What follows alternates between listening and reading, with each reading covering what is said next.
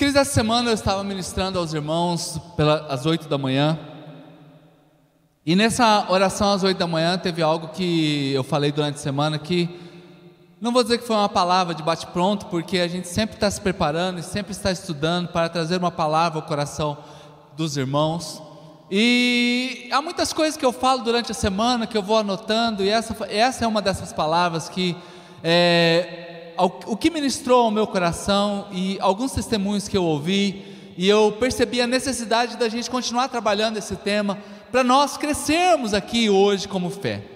É, eu sempre cito aqui o Dr. Miles Murrow, né? fica aqui a dica para você, se você quer um conteúdo relevante, importante. Esse, esse pastor, ele já é falecido, morreu há uns dois anos atrás. Ele é alguém que você pode ler e você pode ouvir o que ele diz é? entre tantas pessoas boas, mas essa é uma, uma, uma, uma dica para você. E há duas coisas que eu sempre falo aqui relacionado ao que Miles Murrow diz. A primeira delas é que o, o, o cemitério é o lugar mais rico do mundo. E é o lugar mais rico do mundo porque simples, simplesmente lá estão todos os eu te amos que não foram ditos, né? Ontem a gente teve o dia dos namorados e como eu disse aqui, parabéns a todos da igreja, porque a, a, grande maioria aqui eu vi se declarando para o seu cônjuge, e eu sei que mesmo fora da mídia social você também fez isso, então a mídia social é apenas um, um, um termômetro pequeno sobre isso, mas foi dito, foi dito, né? Foi dito, hoje achei até bonitinho, né? A, a Júlia estava lá e ela pedindo, né? Ontem a gente já, já foi buscá-la na casa do pastor né? E ela, você teve um momento a sós com a mamãe ontem, né? Eu falei, até que quis, né? Mas a, a Júlia, a Luísa deu um, atrapalhou um pouco, né? Esse a sós, né?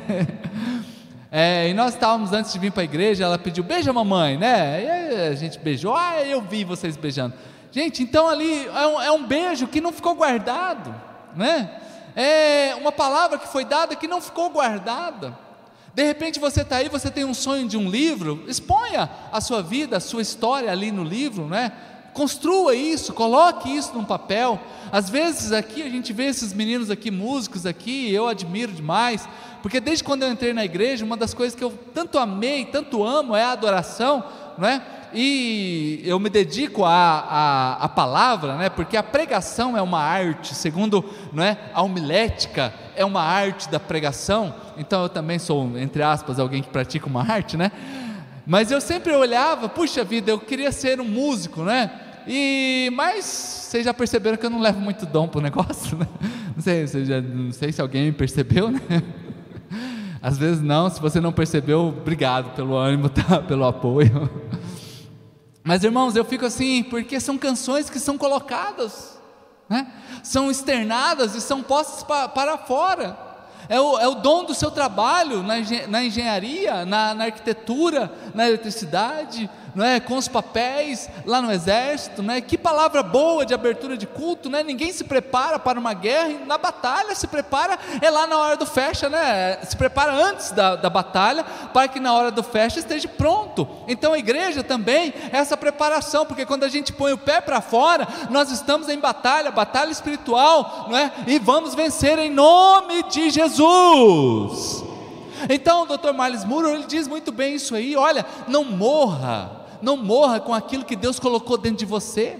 Externe isso de alguma maneira. E a segunda coisa que ele fala, ele fala assim que a nossa vida precisa ser como uma vela queimada. Uma vela que, queridos, eu não sei, eu sou da época que faltava muita energia elétrica aqui em Campo Grande. E então lá em casa tinha um monte de cotoco de vela. É, alguém sabe o que é um cotoco de vela? É uma vela meia, nem, não é nem inteira, nem, nem é um cotoco, tá ali. Né? Ela já foi usada mas ela não foi terminada. E às vezes lá em casa, por, pelo menos, tinha vários cotocos de vela. Para tudo que era lado eu achava um cotoco de vela. Ei, gente, muitos de nós, algumas vezes, a gente vai fazendo as coisas muito empolgado, a gente para na metade do caminho e é aquele cotoco que fica. É aquilo, aquilo que não queimou por inteiro. Então, essa música, Evelyn, é uma verdade, incendeia. Que você, o dia que for para a glória, e eu espero que isso demore, você possa queimar tudo e fazer tudo que Deus colocou em você. Você não vai levar nada. Aleluia. Agora, tem algumas coisas que atrapalham isso, né? Eu até anotei aqui o que, que impede o fluir O fluir é, o, a, é sair de nós, o fluir dos recursos divinos que estão dentro de nós. O que, que atrapalha isso? Então eu coloquei algumas coisas aqui que são negativas, mas que a gente precisa tirar de nós. Quando a gente vai, por exemplo, para João capítulo 7, versículo 38, não é? Jesus, ele está ali falando às pessoas, né, no seu sermão, no dia de Pentecostes, ele diz assim: Olha, quem crer em mim, como diz a Escritura, do seu interior, gente, fluirão rios de águas vivas. Irmãos, tem uma fonte dentro de você, uma fonte que está aí pronta para transbordar de coisas lindas que Deus já colocou dentro de você. Só é explodir, sair para fora, não é? Literalmente sair. Parece que a gente está sendo é, é um pleonasmo, né? Olha, gastando aqui hoje, hein? sair para fora, né? Porque já sai, já está indo para fora, né? Mas é justamente uma das palavras que significa igreja. É sair para fora. Do grego, eclésia, eclesia. Sair para fora, deixe sair, querido, aquilo que Deus já colocou dentro de você. Coisas lindas, coisas extraordinárias coisas que vão abençoar quem está perto de você. Agora, o que, que atrapalha isso na nossa vida? O que, que atrapalha esses rios fluírem? E eu anotei e falava para os irmãos que a primeira coisa é o ódio. É o ódio, gente. É o inimigo número um para que flua de dentro de nós coisas lindas. Porque algumas vezes nós vamos acumulando iras e pessoas que vão sendo ali amalgamadas, juntadas e vão virando ali como uma escadinha. E a gente vai tentando vender e vai tentando caminhar, mas aquilo pesa e aquilo atrapalha são pessoas que nos traíram, são pessoas que falaram mal de nós, são pessoas que nos abandonaram, são circunstâncias que não deram certas é governo, é time de futebol, é amigo. Então, queridos, o ódio, Mateus 6,14, né? Mateus capítulo 6, versículo 14 diz assim: Pois, se vocês perdoarem as ofensas uns, as, as ofensas uns dos outros, o Pai Celestial também os perdoará. Versículo 15. Próximo versículo. Mas se não perdoarem uns aos outros, o Pai Celestial não perdoará as ofensas de vocês, irmãos. Ei, hashtag hoje é dia de ceia, né? Vou deixar na cruz, né? Ei, a gente não vai para o céu se a gente tiver ódio no coração. Ontem faleceu também uma esposa de um pastor amigo que estudou comigo, e foi feito um culto fúnebre e por conta dessa pandemia aí, ele mandou para mim o link do, do culto e eu assisti o culto junto com eles. momento de dor, eu falei, vou ficar aqui com um pastor querido. E essa pastora deixou quatro filhos, dois adolescentes e dois menorzinhos. Pastor Paulo e pastora Cris, já fica aqui os meus sentimentos a eles, eles estão é, no Mato Grosso. E foi a menina, a filha dela, foi fazer uma homenagem. E ela contou uma história que para mim valeu por todo o culto. Falei, meu Deus. Que a mãe dela chamou os filhos e, contava uma, e contou uma história. E a história é essa daqui. Havia uma família que tinha um patriarca, o seu pai. E ele tinha muitos filhos e ele percebeu que iria morrer. E ele começou a chamar os filhos para dar uma bênção, não é? Então ele chamou filho por filho, e cada filho ele dava uma bênção e falava assim: Até logo. O último filho, ele falou: tchau. Todo mundo ficou assim preocupado, mas o que aconteceu? Para nós é até logo, para ele é tchau. E eu falei assim: meu Deus, esse velhinho é bom mesmo, hein?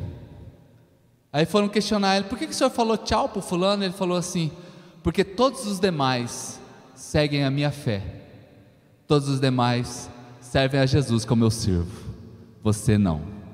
Para eles eu posso dizer: até logo porque eu os verei em breve. Para você, infelizmente, é tchau. Falei, eita, esse é pai mesmo, hein? O último conselho ainda dá uma dessa? Há uns dois anos atrás teve um, um, um movimento, né? Tchau, querida. Né? Lembra, né? Sabia que tem muito crente que vai ser tchau, querido? Ai, pastor, mas hoje é ceia, vou deixar na cruz. Incendeia, incendeia. Estava tão bom no incendeia. Ei, querido, para você é até logo ou é tchau? Talvez essa história eu vou me lembrar para o resto da minha vida e eu quero contar para as minhas filhas quando elas entenderem um pouquinho mais. E que Deus me dê graça de um dia poder falar isso para elas, filhas, até logo. Até logo. Mas se a gente carregar ódio no coração, é tchau, irmãos.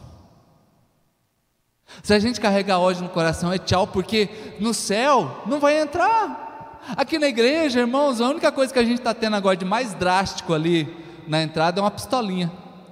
Lá no céu tem um anjo com uma lista de chamada. Eita! Júlio César Nunes de Souza. É, sou eu. Não, mas é, o que está aqui é com S. Você é com Z, né? Mas não é eu? Não, olha direito. Esse aí está parecendo um S, né? Inverter a letra aí. Já pensou, gente? Não, é que você deixou de perdoar aquele irmão que não deu tchau para você da igreja. Aquele, mas ele estava tão errado. aquele, não é aquele lá, poxa vida. É, pois é, irmão. Então, para todo mundo, eu já, eu, eu, tenho, olha, irmãos, eu faço um limpa no meu coração, vez ou outra, dou um limpa. Dou um limpa mesmo, na geral, assim, eu falo, oh Deus, em nome de Jesus, esse aqui eu vou perdoando, vou abençoando, e tá, e tá, e tá, ei gente, porque isso aí não pode atrapalhar fluir dentro de nós, Deus tem coisa linda para sair de dentro de você, não deixe o ódio atrapalhar, gente, não deixe a ira atrapalhar, Nesse anjo da morte que está aí rondando o mundo todo, quantos não estão indo com ódio no coração, gente? Não vão estar no céu. E faltou alguém de repente para dizer isso para eles, para nós que estamos aqui, igreja de Cristo. Ei, irmãos, não vamos ter ódio, ódio de ninguém. De ninguém mais ofendeu. Aí vem a dica de ouro, preciosa para você hoje. Ei, como que faz para libertar essa pessoa então do coração? Comece a abençoar. Ei, comece a abençoar hoje. Sai daqui, meu Deus, eu abençoo. Ai, pastor, mas eu não consigo. Eu não, você vai conseguir sim, querido. Você vai conseguir sim, porque você vai começar a declarar: Senhor, coloca amor dentro de mim. Deus sabe que também você está com dificuldade para amar, mas Ele tem um amor transbordante. A palavra já diz que Ele derramou o amor sobre os nossos corações. Então esse amor está disponível e você pode abençoar essa pessoa. Aleluia. Uh! Abençoa, irmãos, declara. É difícil, é. Se fosse todo mundo, se fosse fácil, todo mundo fazia. Por isso que é incendeia, Senhor, esta igreja, incendeia a minha vida, para nós vivermos esse avivamento que nós estamos buscando. É com gente que aprendeu a perdoar, é com gente que aprendeu a amar, mesmo sendo muitas vezes mal visto, mal interpretado, não amado, mas igreja do Senhor, bendiga aqueles que um dia te ofenderam. Bendiga. Olha, eu vou dizer uma coisa para você: pode fazer o teste, começa hoje. 15 dias abençoando, acorda, abençoa, coloca um despertador no seu relógio, no seu celular, de 15, de, vamos colocar de uma em uma hora, a abençoar aquele abençoado. Aí você já sabe quem é, oh Deus, em nome de Jesus, abençoa meu pai, abençoa meu pai, abençoa. Gente, você vai ver que daqui a pouco você não vai conseguir mais sentir ódio no coração. Você vai ver que o Senhor está trabalhando dentro de você. Abençoe, irmãos. Se eu quero sujar alguém com barro, ei, esse barro aqui, esse vaso aqui para ficar pronto, alguém teve que sujar a mão. Quando eu quero sujar alguém com barro, não tem como eu sujar alguém sem eu sujar minhas mãos. Não tem como eu amaldiçoar alguém sem eu não me amaldiçoar, sem eu não me sujar, sem eu não me denegrir, sem eu não estar diante de Deus, porque o Pai Celestial não perdoará aqueles que não perdoarem. Então o ódio, a ira, a falta de perdão, ele atrapalha você de fluir na presença de Deus, e dentro de você tem muita coisa a ser colocada para fora, povo de Deus. Então, irmãos, hoje é dia para isso. Segunda coisa que atrapalha esse fluir de Deus dentro de nós é o medo. Foi cantado aqui numa das canções, né? Não me lembro qual agora que o Senhor faz a gente romper com esse medo. Romper com esse medo, gente, o medo que atrapalha a gente de viver o extraordinário de Deus. O semelhante atrai o semelhante. Gente, a Bíblia diz que Jó, diga assim comigo, Jó. Diga bem alto, um, dois, três. Jó só atraiu para ele o que ele tinha medo. Ele tinha medo de ficar pobre. Ele tinha medo de perder os filhos. E ele tinha medo de ficar doente.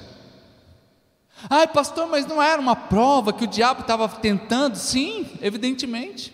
Mas a brecha para o diabo agir nas situações era o medo. Era o medo. O que que? Ai, vou só tirar isso aqui de perto dele. Ai, isso aí não atrapalha ele, não. O medo. Então, o medo foi o que trouxe todas aquelas consequências drásticas e específicas na vida de Jó. Ai, pastor, como que é isso, né? Vamos lá para Josué capítulo 1, versículo 9, viu, Rosa? Ó, de novo aqui, Josué 1, 9 para nós aqui, só para entender isso aí, né? Não, fui eu que te ordenei a você, seja forte corajoso e não te apavore, não tenha medo, gente. Ei, não tenha medo. Ai, porque lá na. Olha, vamos quebrar umas maldições hereditárias aí, né? Ai, porque minha avó morreu de câncer. Minha mãe morreu de câncer. Ah, eu sinto uma dor, o que, que é? Aí a gente já olha assim, que a gente já vai para o pai Google. A gente já sabe a dor, a gente já vai no Google, já dá uma pesquisada, dor do lado direito, intestino. Ah, intestino grosso, a gente, aí a gente marca consulta para o médico, a gente já vai com o relatório pronto. Ah, doutora, que eu estou sentindo uma dor aqui nessa região, mas eu já sei que é o intestino.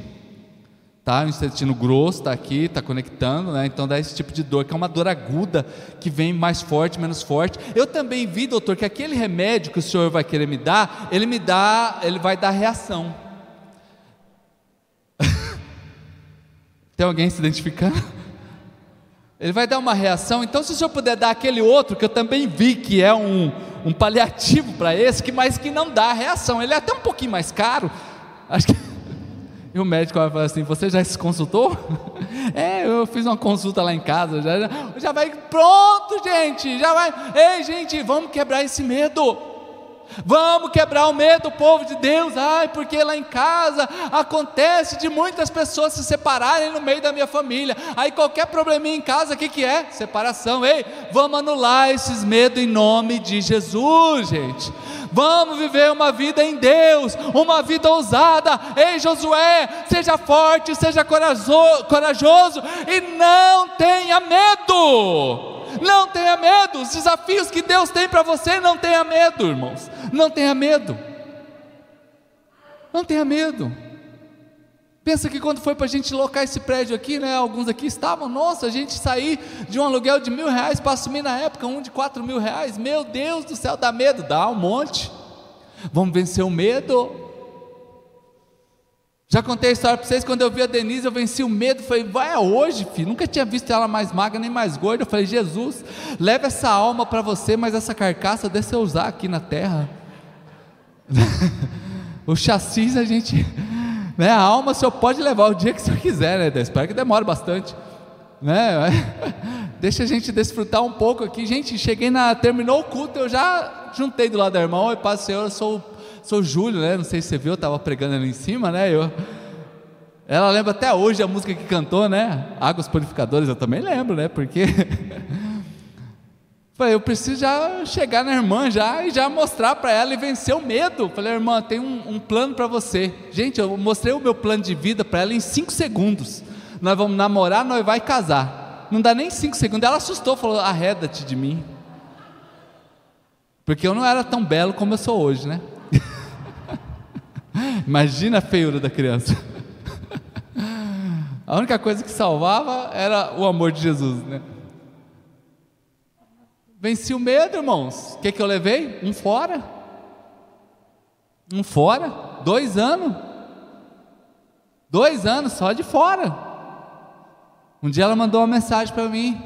Era esse texto aqui também. Não temas, nem se apavore, eu sou contigo, eu li tudo errado. Eu te amo, quero casar com você, vem me encontrar. eu falei, só de raiva, agora eu caso também. Agora vai ver.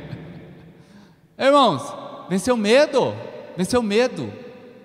A gente vence o medo. As batalhas da vida exigem coragem. E a gente vai paralisando diante de circunstâncias. O Espírito Santo está dentro de você. Seja ousado nas suas áreas profissionais, seja ousado, confie que Deus está com você. Confie na habilidade, naquilo que Deus já plantou dentro de você, seja na profissão que você estiver, porque muitas vezes a gente acha que é só subindo aqui no altar que Deus vai usar. Não, Deus pode usar você lá na sua profissão, numa sala de aula, Deus pode usar você agora no marketing digital, Deus pode usar você de, de nenhuma construção, Deus pode usar você numa repartição pública, como um concursado, Deus pode usar você de muitas maneiras é você deixar a coragem de Deus se mostrar, irmãos. E lembrar que o nosso pensamento muitas vezes ele nos limita. Nós temos um Deus que a gente canta que fica maravilhado e diante de um probleminha a gente paralisa.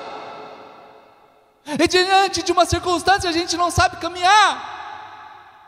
Há um ano atrás, eu conto para vocês isso aqui porque é um testemunho real. Nesse corredor, Deus falou assim para mim: Eu vou cuidar desta igreja, fica tranquilo, eu vou cuidar desta igreja.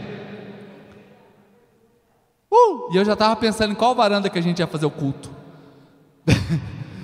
É, não sabe como é que vai ser o negócio, né? Fala, meu Deus do céu, como que vai ser isso aí? Ele nunca passou por uma situação dessa. Deus tranquilizou meu coração. Vença o medo. Ei, saia daqui hoje, vencendo os medos diante de você. Deus tem muito mais para realizar através da tua vida. E se você quer isso para você, aplauda Jesus bem alto. Já diz a música do Fernandinho: Eu não sou mais escravo do medo. O livro de Gálatas já diz que o Senhor nos libertou do espírito de escravidão que tenta nos paralisar. Então, irmãos, a nossa igreja ela já se chama Church do Alto, que é para você subir. É para você aumentar sempre, é para você estar sempre indo para um lugar mais alto, mais extraordinário em Deus, e todos os dias é possível isso, né? Ele mandou, o Senhor mandou então descanse nele, né? Seja igual a Josué, né? Deus é com você, Deus está com você. E eu anotei aqui que é importante a gente deixar de olhar com olhar físico, porque o nosso olhar físico é um olhar sem esperança. A gente precisa, a gente tem cinco sentidos, né? O olfato, a visão, a audição, o tato e o paladar. Esses cinco sentidos eles fazem com que a gente se conecte com este mundo. Mas esses cinco sentidos, eles nos levam apenas para momentos de desesperança.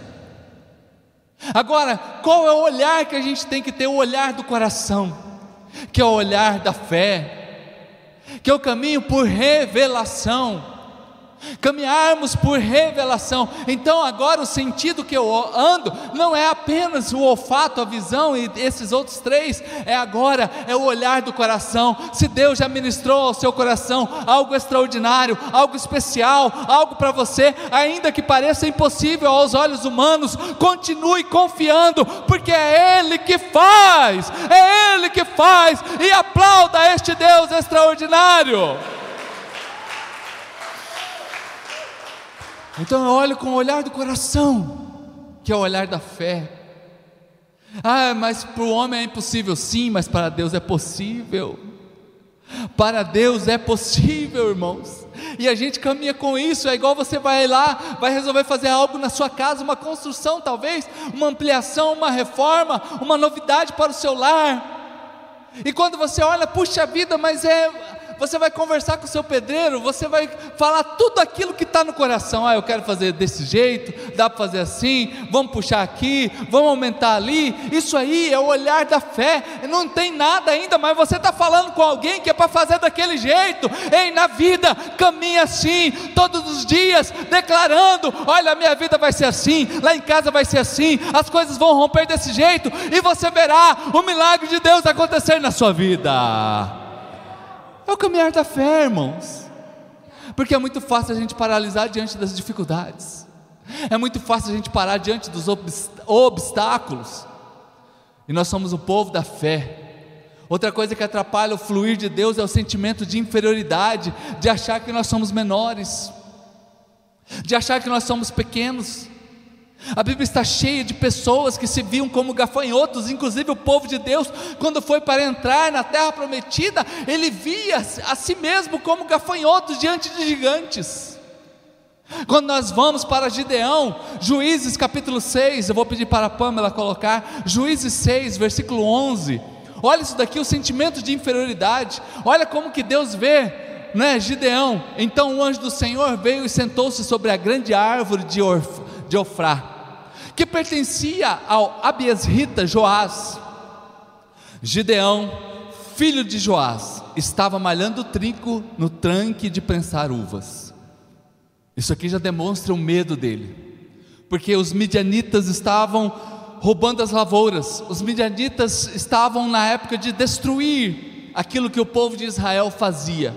Então, Gideão, ele vai se esconder, e ele vai para o tanque de prensar uvas, que normalmente é um lugar mais baixo, porque quando você prensa as uvas, elas precisam descer, aquele líquido precisa descer, então normalmente é um lugar baixo porque no alto todo mundo consegue ver, então quando eu estou no lugar baixo, né, as pessoas não vão me ver tão facilmente.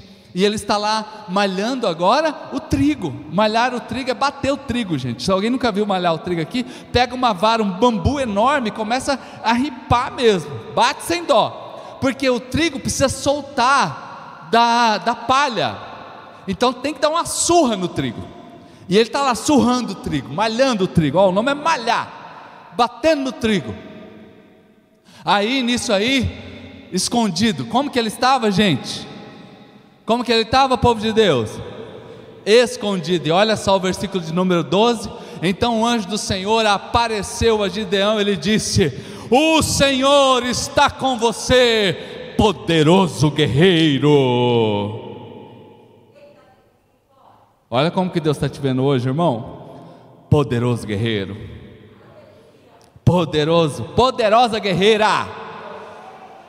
Só da, Denise me aguentar, pensa a, a guerreira poderosa, né? Todo dia está lá. Pensa o cabrinha chato, gente. Ei, poderoso guerreiro, gente, uau! Olha como que o céu está me vendo, mas ele está onde, gente? Ele está com medo. Ele se vê com medo. Agora, olha o que, que o poderoso guerreiro respondeu: Ah, Senhor, Gente, esse A aqui é de desespero. Esse A aqui é daquele que não sabe o que fazer. Ah, meu Deus! Aí ele começa a contar a história, diz, ai, se o Senhor estivesse aqui conosco, por que, que aconteceu isso? Conta para mim, meu Deus. Ah, explica isso aí, porque é difícil essa pandemia, sabe como é que tá? Os solteiros aí, ninguém olha para mim. Olha para mim. que é a música que eu cantei para Denise, por isso que eu lembro da música. Preciso de ti, preciso do teu amor. Sabe o que ela cantou? Deus tem o melhor para mim. ah. Pensa, né? Se foi um duelo de guerra. Oh, gente do céu, ele começa a chorar as pitangas, gente. Sabe que quando fala que você vai vencer? Pastor. Tá, tá bom, esse pastor é animado, né? Eu vejo às vezes, gente.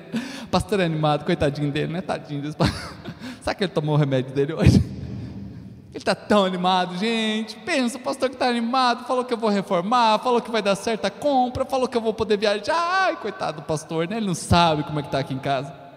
Ei, gente, essa daqui é a história que muitas vezes nós passamos. Ele está com a sua autoestima baixa.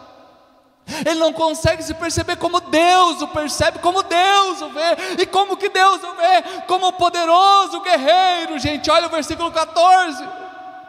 E o Senhor voltou para ele e disse: Olha, gente, é duas conversas esse texto. Com a força que você tem, com a força que você tem, você vai libertar Israel.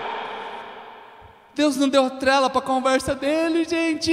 Deus não está dando trela hoje para o seu sentimento de inferioridade, que acha que nada vai dar certo na tua vida. Deus não está dando trela para isso. Uh, aleluia. Vamos aplaudir o nosso Deus, porque Ele vê com os olhos da fé.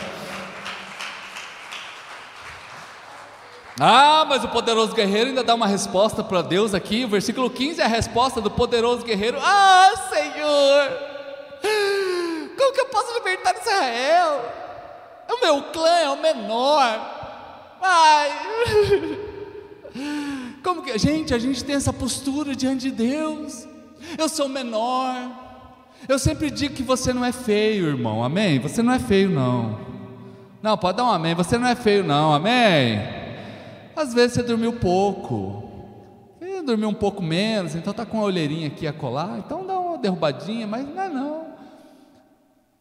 Porque às vezes a gente acha que a gente precisa ter nascido num berço de ouro, ter estudado, ah, ter tudo aquilo de diploma, ter tudo aquilo de, oh irmãos, aqui ele está falando, como que eu posso fazer algo para Deus se eu sou menor, eu sou menos importante, eu sou menor da minha família? O sentimento, como ele se percebe, ei gente, diante de Deus, você tem um valor extraordinário que muitas vezes você desconhece, que muitas vezes você não acredita, e Deus acredita em você.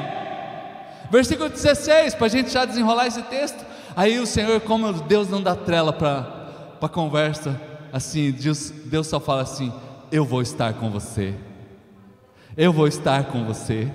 Eu vou estar com você e você vai derrotar todos esses inimigos que se levantaram contra a sua vida. Gente, o que, que impede o fluir de Deus muitas vezes de dentro de nós é que a gente não consegue se ver como Deus nos vê. E Deus olhou para este homem e falou assim: Você é poderoso, você vai libertar Israel, ainda que ele tivesse muitas objeções. Deus apenas fecha a conta e fala assim: Tá bom, quer saber de uma coisa? Eu estou com você, igreja, nessa época difícil do mundo, o Senhor está com você, o Senhor está com sua família, Deus está ao seu lado, e se você quer nisso, aplauda ao Senhor Jesus bem alto. E saiba, tudo que já aconteceu com você serve para algo. Tudo que já aconteceu com você serve para algo, as falências, as dores, tudo serve para algo. Então levante a sua cabeça e deixe Deus ministrar coisas lindas ao seu coração. Não se preocupe com as coisas que ainda irão acontecer daqui um ano, daqui um mês, não sei. Deixe Deus dar ênfase hoje às riquezas que Ele colocou em Cristo dentro da sua vida. É, irmãos, balança aí a pessoa que está ao e fala assim, irmão, é hoje ainda. Balança aí e fala assim, é hoje ainda, é hoje ainda. É hoje que vai sair aquela pizza que você está me devendo. É, quem recebe, diga amém. Ó, oh, tem gente recebendo. Já para a gente orar aqui agora, irmãos. Uma coisa que também atrapalha muito esse fluir de Deus dentro de nós. Eita glória, subiu aqui em cima aí, ó. Se prepara, gente, se prepara o sentimento de culpa. Sentimento de culpa. Porque algumas vezes a gente acha que o que aconteceu na nossa história, o que a gente fez de errado, o que a gente fez de certo, interfere no que Deus tem para nós hoje. Esses quatro pontos aqui, eu resumi a vida pastoral de 20 anos nesses quatro pontos. Eu já atendi uma mulher que matou o marido dormindo. Até fiquei olhando para ela se ela não tinha uma faca ali meio escondida na hora. Dormindo, não deu nem tempo dele acordar. Ficou presa 16 anos. Atendi um rapaz que matou o pai dele com um tiro de espingarda. E não foi acidental, não, foi por causa de uma briga. Três casos que me marcaram muito na minha vida pastoral. E o terceiro foi um rapaz que chegou na igreja. A gente, lá na Moreninha, a gente deu toda a atenção possível para esse rapaz. E ele estava em fuga. E na época do Linha Direta, tinha um programa que só passava desgraceira no Brasil inteiro. O caso desse rapaz passou no Linha Direta. E ele veio para Campo Grande, fugido de Rondônia para cá. Sabe o que ele fez? Ele é uma pessoa muito bruta. E numa briga de fazenda, ele picou o companheiro de trabalho no machado. Retalhou tudinho, parte por parte. E sabe onde ele foi? Se abrigar? Aqui em Campo Grande. trocou o nome. Passado mais de ano, nós descobrimos a situação. Ele já estava convertido, crente, pediu ajuda.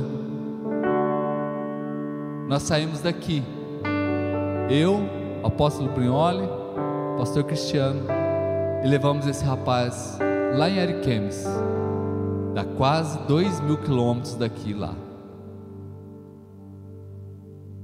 Sabe para quê? Para ele dar um abraço na mãe e no pai, que fazia uns 30 anos que ele não via. Ele voltou, foi julgado, foi preso, e hoje ele está solto já, está servindo uma igreja como diácono, é uma bênção. Mas sabe qual foi o maior dilema na vida desse, desse, desse jovem na época, desse rapaz, desse senhor, né? Era um senhor já. As culpas que ele carregava. As culpas. O Salmo 32, ele dá uma dica sobre culpa, e eu quero que você saia daqui hoje livre das suas culpas. Talvez a, a culpa que você tem é bem menor. Mas as mães, por exemplo, às vezes têm culpa porque não conseguem cuidar do filho direito. É uma pressão. Às vezes os homens estão aqui, têm uma culpa porque de repente queria dar uma condição melhor para sua família. Talvez tenha uma culpa aqui por uma traição. Talvez tenha uma culpa aqui por um aborto, por uma ofensa. Salmo 32 diz assim: Salmo 32, versículo 1. Como é feliz aquele que tem as suas transgressões perdoadas, os seus pecados apagados. Como é feliz aquele a quem o Senhor não atribui culpa. Em quem não há nenhuma hipocrisia, não usa nenhuma máscara. Versículo 3. Olha, irmãos, enquanto eu mantenho escondidos os meus pecados, o meu corpo definha de tanto gemer. Abra um parênteses aqui, sabe? Aquelas doenças que muitas vezes a pessoa vai ao médico e não acha resultado, não tem um diagnóstico, não tem um remédio que tira aquela dor, o médico diz que a pessoa não tem nada, é isso aqui, é o que a medicina já chama de doenças psicossomáticas, que não tem causa, enquanto eu mantenho escondidos os meus pecados, as minhas culpas, o meu corpo está morrendo, gente. Versículo 4: Porque de dia e de noite a mão de Deus pesa sobre mim. Deixa eu fazer um exemplo com você aqui, pastor. Pode vir aqui um pouquinho, por favor? Senta aqui no nosso altar aqui. Irmãos, a mão de Deus cabe todo o universo. Tenta levantar, pastor. Não vai levantar. Vai levantar uma, vai levantar duas, vai levantar três, mas está pesando. Sabe o que vai acontecer uma hora? Não aguenta mais. E alguns de nós, muitas vezes, chega nessa condição. Sabe por que, que a empresa não vai para frente? Sabe por que, que as finanças param de um jeito que você fala, mas eu faço de tudo? Eu não sei por que, que esse casamento eu faço de tudo, eu me desdobro, eu me esforço, eu me dedico, parece que não sai do lugar. Ei, gente, que essa noite seja uma noite que você deixa fluir de dentro de você o rio de Deus.